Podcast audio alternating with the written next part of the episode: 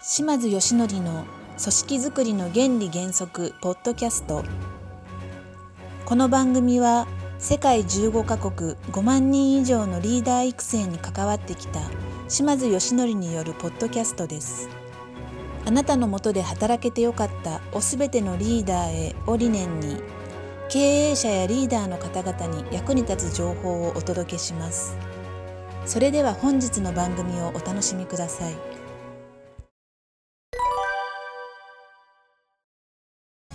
はい、それでは本日も参りたいと思います。リーダーズアカデミー。独立企業から会社を上場させるまでに、私が学んだこと、ぶっちゃけ話しちゃいます。ということでですね、早速進めて参りたいと思います。えー本日のテーマはですね、目標を習慣化する秘訣ということで、あなたの部下は目標達成を習慣化できていますか？ということでね、お話をしていきたいというふうに思います。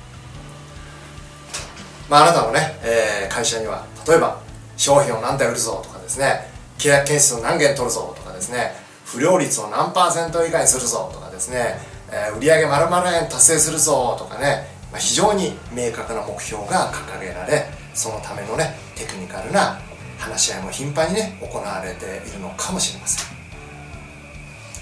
まあ、会社に言ったね言葉だけじゃなくて壁にポーンってね張り出すなどして目標達成に向けてね部下を知った激励している場合もあるかもしれないです、まあ、ところがね、えー不明不敬と劣らずといったね、えー会社も多いのではないでしょうか。まあ現実問題ですね。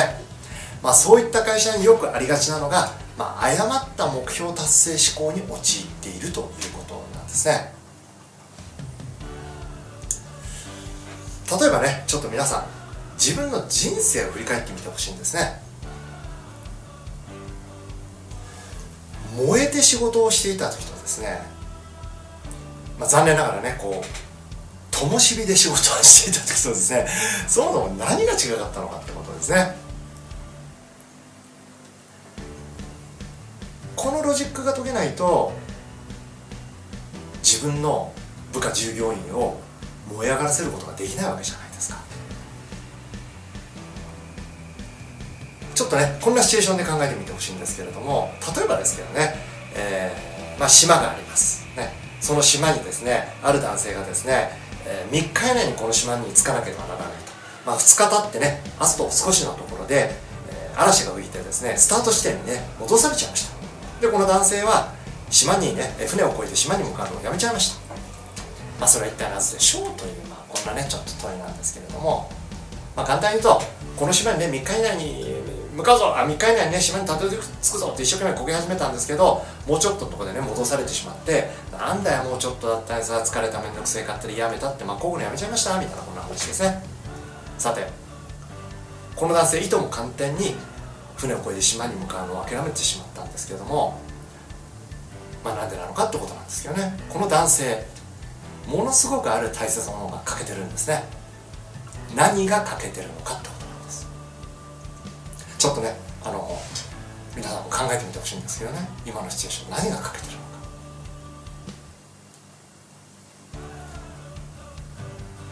この男性に欠けているもの。それは何かっていうと目的なんですね。要するに目標はあったんですけど目的がなかったんです。人は頑張るために何が必要なのかというとこの目的と目標を明確化するってことなんですけどね。さてビジネスをしているとよく使う言葉ですよね、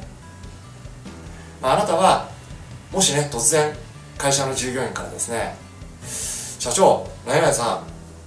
んよくね目的とか目標とか言いますけれどもそもそもね目標って何なんですか？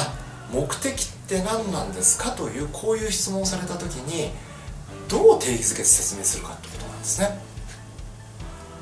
まあ例えばこれ例え話ですからダメですよ。ではなくてね目標とはこう目的とはこうなんだみたいなですねどう定義づけ説明するかってことなんですね。これね私のセミナーでよく問いかけるんですけれどもまあ、もちろんね、えーリーダーの方ですからなんとなくは分かってるんですよ。なんとなくは分かってるんですけれども実は意外とね、えー答えられないうまく説明できないような方がいらっしゃったりとかするんですね。まあひどい方になるとね混同されてるような方がいらっしゃいます、ね、同じことを伝えるにしてもある時はそれを目的と言ったり目標と言ったりするみたいなですね。まあでも本来これ全然別物ですよね、まあ、文献ネット上いろんな説明の仕方はありますけれども私のねこのリーダーズアカデミーの中ではこんなふうに定義づけてます。目標っていうのはいつまで何をどれくらいどうするのかっていう手法手順なんですね。目的っていうのは何のためになぜやるのかという行動の理由なんです、まあ、要するに目標っていうのは手法手順なんです。目的というのは行動の理由なんですね。では先ほどのシチュエーションね例えば目的づけをしてみましょうということなんですね。さっきのねこの島にこのね向かうべき男性の大切な奥さんや子供がね悪いやつに捕まっててどうなっても知らんぞと。まあこんなシチュエーションだったらしましょうということですね。でこの男性えらいこっちゃということで向かい始めました。ところがもうちょっとのところでね、えー、スタートしても7時間浮いて戻されちゃいました。この男性ですね。なんだよもうちょっとだったのにさ疲れためんどくせえやめたって。こぐのやめちゃいますかって話ですよね。まあ中にはやめちゃうなんて人いるかもしれないんですけどね。まあまあまあよっぽどね特殊な夫婦関係じゃないと、まあ、もしかしたら間に合わないと思いながらまた一生懸命進み始めますよねってことですね。さてさっきのシチュエーションではいとも簡単に船を漕いで島に向かうのをやめてしまったわけなんですけれどもなぜ今回はもしかしたら間に合わないと思いながらもまた一生懸命迎え始めるのかってことなんですね。それは愛する奥さんと子供を助けるためにというこの目的が明確になったことによって3日以内に船を漕いで島にたどり着くという目標達成に意欲的になったわけですよね、まあ、この嵐って何かっていうと人が目標を達成していく上で必ず降ってくる問題や困難や課題と言われる部類ですね。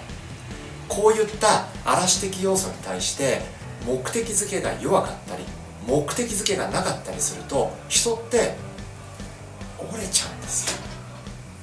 折れやすくなってしまう。要するにへたれちゃうんですね。このへたれをなくすために何が必要なのかっていうとできるだけ強烈な目的づけが必要なんです。人は十分な理由要するに目的があれば必ず目標達成をするんです。人は目標では動機付けされないんです。人は目的にのみ動機付けされるんです。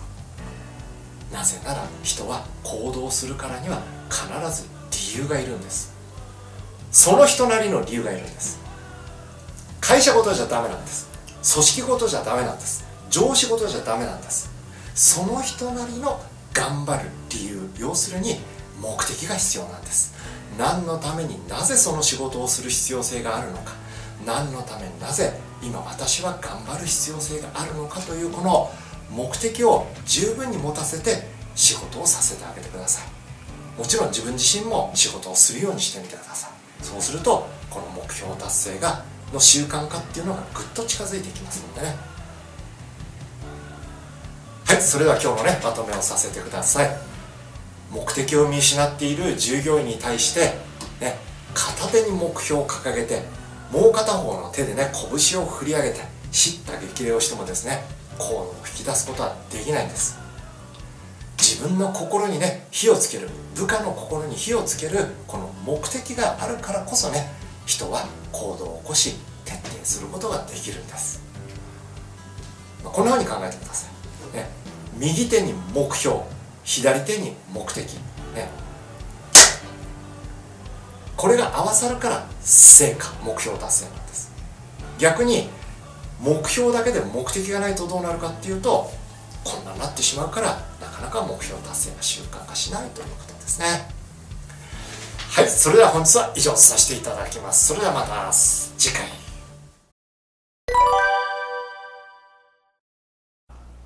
本番組の特別プレゼントというタイトルの中である非売品の皆様のお役に立つツールや情報を特別プレゼントという形で皆様にお届けさせていただいております。